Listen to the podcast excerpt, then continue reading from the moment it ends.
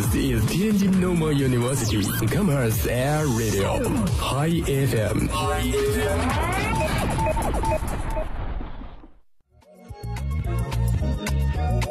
不想看报纸，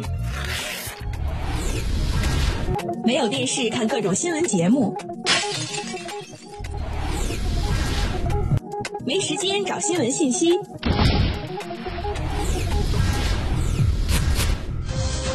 汇聚一周热点，网罗七天资讯，让新闻充实你的生活。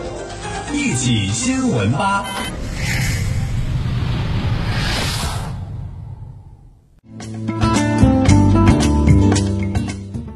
大家好，这里是天津师范大学校园广播 Hi FM 一起新闻吧，我是雪月，我是红叶。那么就是最近我们的校园广播新秀赛也马上就要开始了。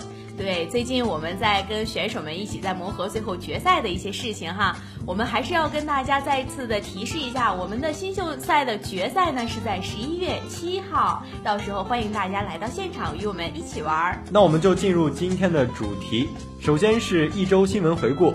第一条新闻呢是十月十九号，国家主席习近平抵达伦敦，开始对英国进行国事访问。英国女王代表胡德子爵、外交大臣哈蒙德到机场迎接习近平和夫人彭丽媛。习近平主席此次访英，总共将有一个一百五十人的中国企业家代表团随行。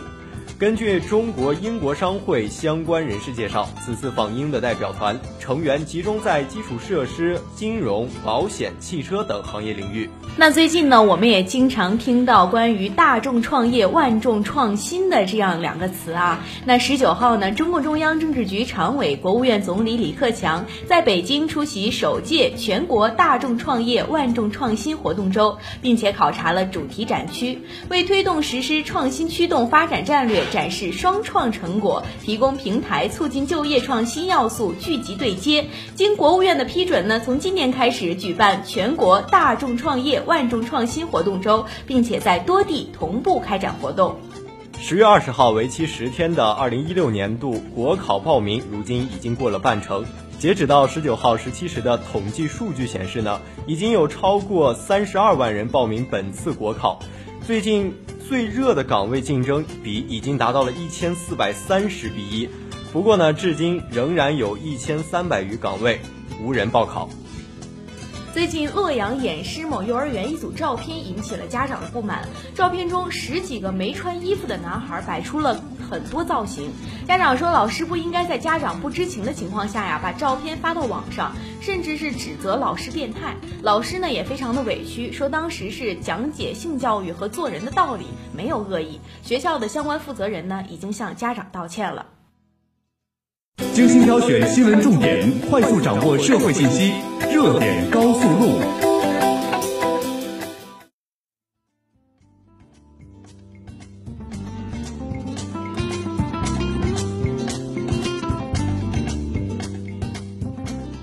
刚刚我们谈到了一些比较正式的话题，接下来呢，我们聊一聊民生方面的事儿。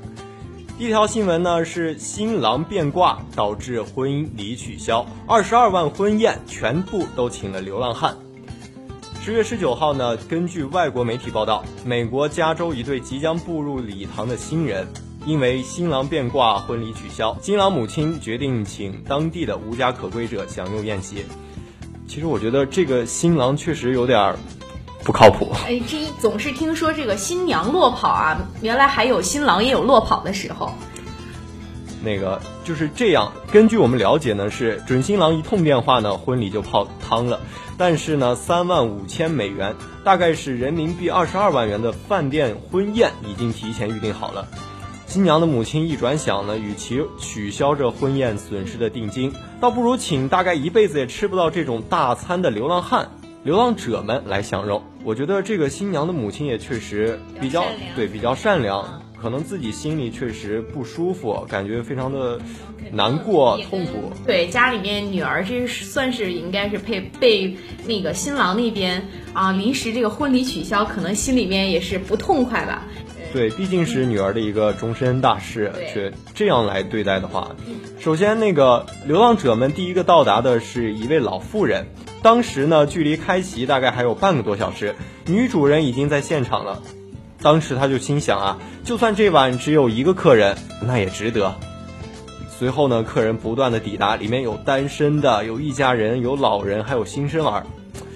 其实我觉得，可能这个女子的母亲确实接触到当地很多的这种收容所，所以她才会有心里这样的善良，然后来请他们帮助宣传这一场宴席。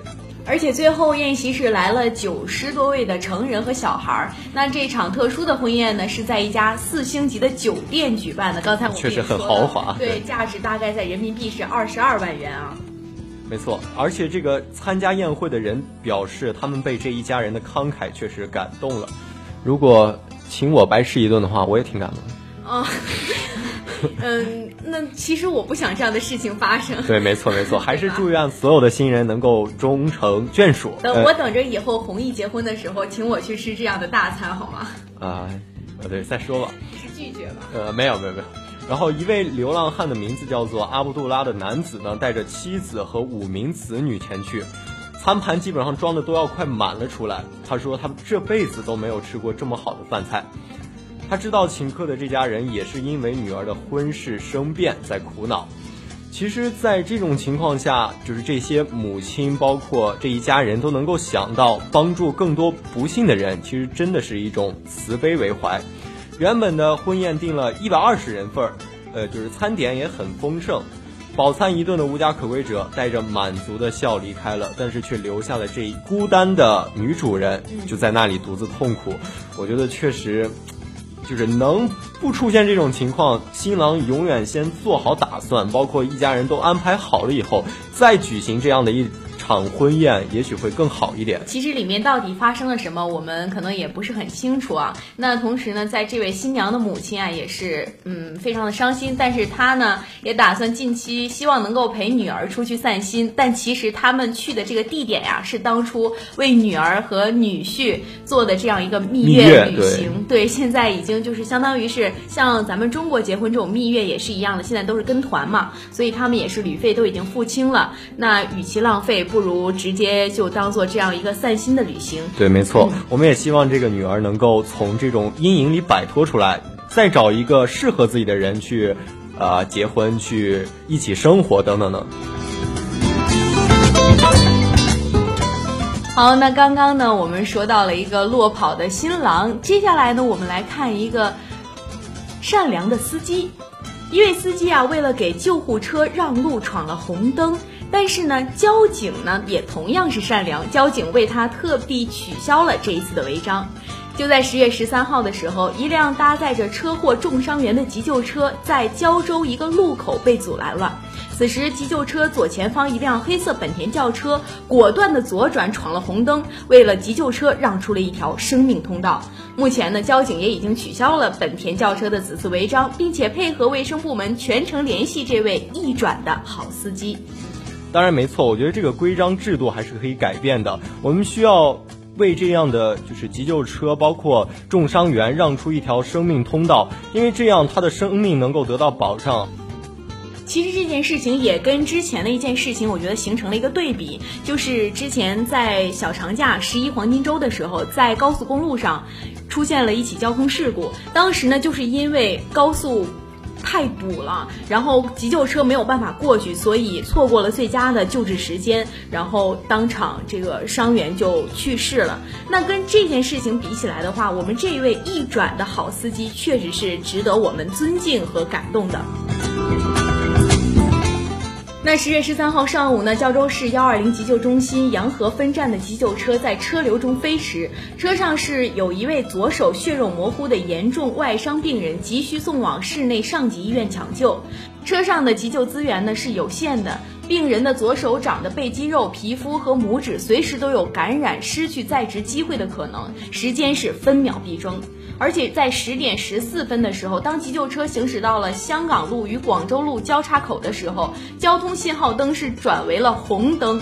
急救车前方以及左右的车辆是依次停车，救护车就是在这个时候被挡住了。对，嗯，当时的司机呢是不断的鸣笛，但是前面的车也是没有反应的，因为当时是属于红灯嘛。对交通规则，大家肯定都是不动的。那当时在急救车上的急救员杜国贤是告诉了记者，当时是情况非常的紧急，医护人员和急救车上的病人家属都很紧张，因为随时都有可能错过最佳的救治时间。对。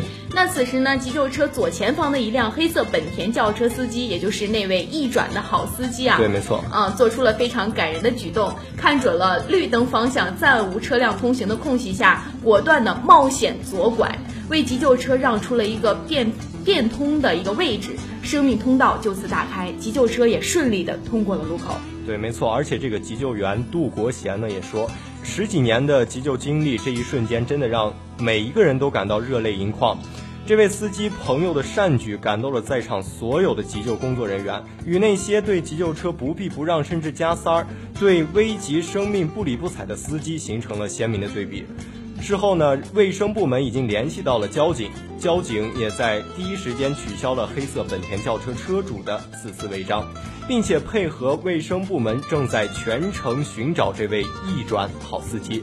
我觉得我们每一个人都应该向这位易转好司机学习，在生命面前，在危急时刻能够挺身而出，真正的为生命，对，真正的为就是生命危难者打开一条爱的通道。嗯嗯。其实我们生活中总是不缺乏这样善良的人。其实不只是这一件事，像刚才我们提到说，今年在十一黄金周的时候，曾经堵住了生命通道。对。但是也同样在去年，应该也是在一次这种放假的过程当中，在高速上，大家也依然是为这种伤者让出了一条生命通道。其实有的时候啊，就是。我们可能团结起来，对于生命的这种尊重，还有对于生命的这种理解，有的时候会让我们做出这样的善举。对，没错。而且根据了解呢，二零一四年胶州市的十一辆急救车已经全部安装了车载三 G 监控系统。急救车车载三 G 监控系统呢，可以对急救车的行驶情况和急救舱内的救治情况进行实时的监控，保护医患双方的合法权益。同时呢，可抓拍到恶意阻碍急救车或因避让急救车而违章的车辆，作为交警处罚和免罚的依据。其实，我觉得各位司机朋友们在保证安全的情况下，为急救车让行所造成的违章记录，急救中心可以通过车载监控为您提供免罚的证据。对，所以就是其实我们都可以不用担心这些，包括就算扣留了我们。的一些，比如说罚款呀，包括车辆等等这种。主要是现在可能比较注重这个交通这个分儿嘛，一年十二分，现在扣分扣的比较比较严重了，算是。对，但是在生命面前，我觉得这些都可以抛之脑后。对，而且现在像胶州市的这样一个方式啊，就可以帮助这些呃。就是善良的好司机们，帮他们免除这样的责任，也是非常正确的一个做法。我们也相信未来会有更多的地方来装上这样相应的车载的三 G 监控系统，然后也可以鼓励更多的朋友们为生命，然后让出一条生命通道。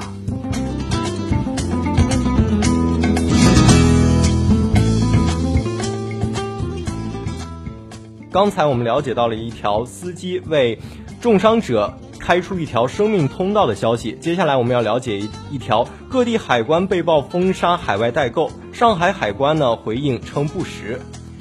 最近呢，网上爆出了不少全国各地的海外代购抱怨海关扣货的消息，不是需要退货，就是通关速度太慢，有的还呼吁买家尽快拍，到年底只会越来越难。事实真的如此吗？其实对此呢，上海海关告诉记者说，没有出台最新的规定，海关是按总署公告正常监管。对于属于应税商品，依法征收进口税，并非扣押。其实我觉得现在很多的人都是在网上，比如说代购啊，比如说去海外代购，这种情况真的越来越，就是越来越多。对，主要是因为可能有一些东西在国内可能买不到，或者是会有一些差异，所以大家希望能够在相应的原产国去买真正合适的那些东西。尤其像一些，我觉得，我觉得女孩子可能会买的护肤品比较多，对对，还有就是一些零食，现在网上也是比较多的。可能有有人还会买一些电子电子的产品，对对对。但是考虑电子产品的时候，也要考虑它的电压，包括其他一方面，什么呃插座呀，与那些相配应的东西，不能买回来以后，比如说台湾，对，没错。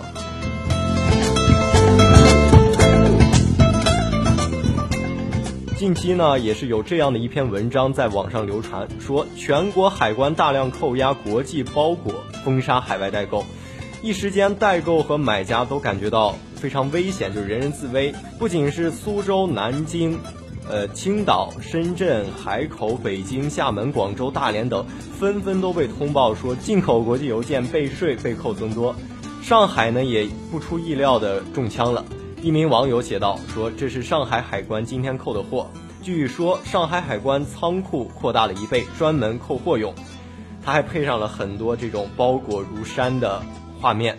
而且除了抱怨不停的代购，自行的海淘的消费者们当中也觉得有什么通关速度变慢或者被卡。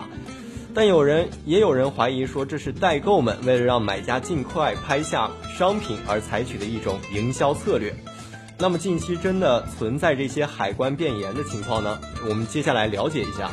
其实我在网上有关注一些相关的，比如说像那种海淘的一些微博，嗯，新浪里面就经常看这些东西。对，有一些英国那种淘货的一些相关的微博呀，他们好多时候都会有一些消费者来晒单。我看他们有好多人都是在十一之前拍的一些东西啊，十一之后就到了，有的还挺快的。我好像还没有，就是我可能也因为自己没有真正的去做这些海淘的东西，所以可能了解的不是很多。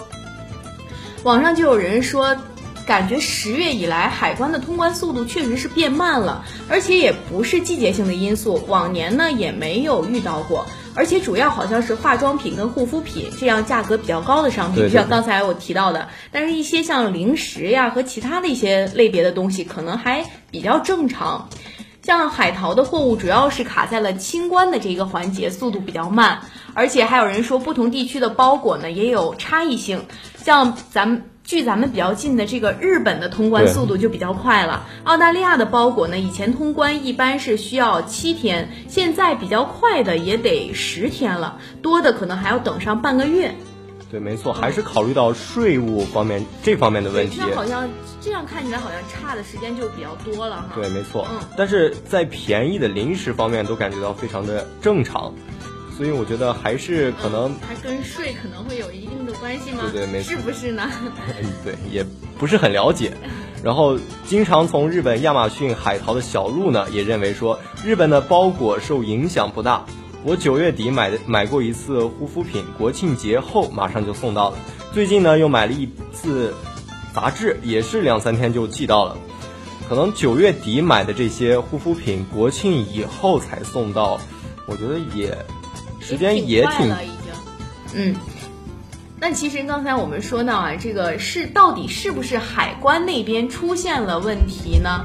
那邮包就像咱们从海外海淘过来之后的那些包裹，他们。来到了咱们境内之后，又先去了哪儿？还有就是他们会在海关停留多久呢？那对于这样的一些问题啊，上海海关就出来来澄清前面刚才我们说到的一些问题。对，他说邮包在入境之后，主要会经历三个环节，首先是境内邮政国际局，也就是进出境检验。检疫部门要对邮件先进行消毒，履行这种检验检疫的手续，随后再进行海关的查验。境内的邮政中心局最后呢会去到境内邮政基层邮局，这样然后再之后才会来到我们这些消费者的手中。那其中海关查验呢是在境外邮局国际局送抵境内邮局国际局后进行的。按照规定啊，入境之后的包裹需要由邮局人员开拆和重封。大部分正常的包裹不到一天就可以处理完毕，之后呢就是境内的邮政运输环节了，就是正常的像我们国内这些快递啊、邮政这些。但是如果要是赶上这个周五呀，就节假日啊、圣诞节呀，那绝大多数的包裹肯定就是要造成这种拥堵现象，这很正常。对对，就像我们每年这个双十一剁手节一样。啊，没错。对，就是整个就包括快递。都是堆成山的那种感觉，到时候就会觉得怎么回事？快递就好像不工作了一样。对，而且呢，需要特，而且需要特别注意的是，在网上看到的包裹状态显示的是送交海关，但是这个只是邮局内部交接的一个状态显示，并不是意味着包裹真正送到了海关。海关呢也没有设立这种专门用于存放包裹的仓库。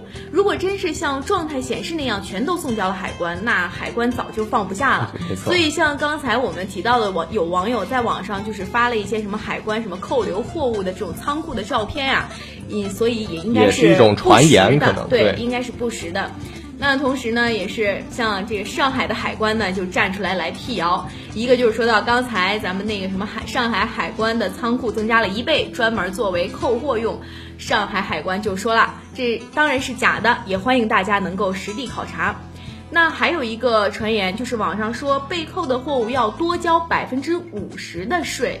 那上海海关给的回应是呢，进口的税是设的百分之十、百分之二十、百分之三十和百分之五十这四档，但是不存在多交的说法。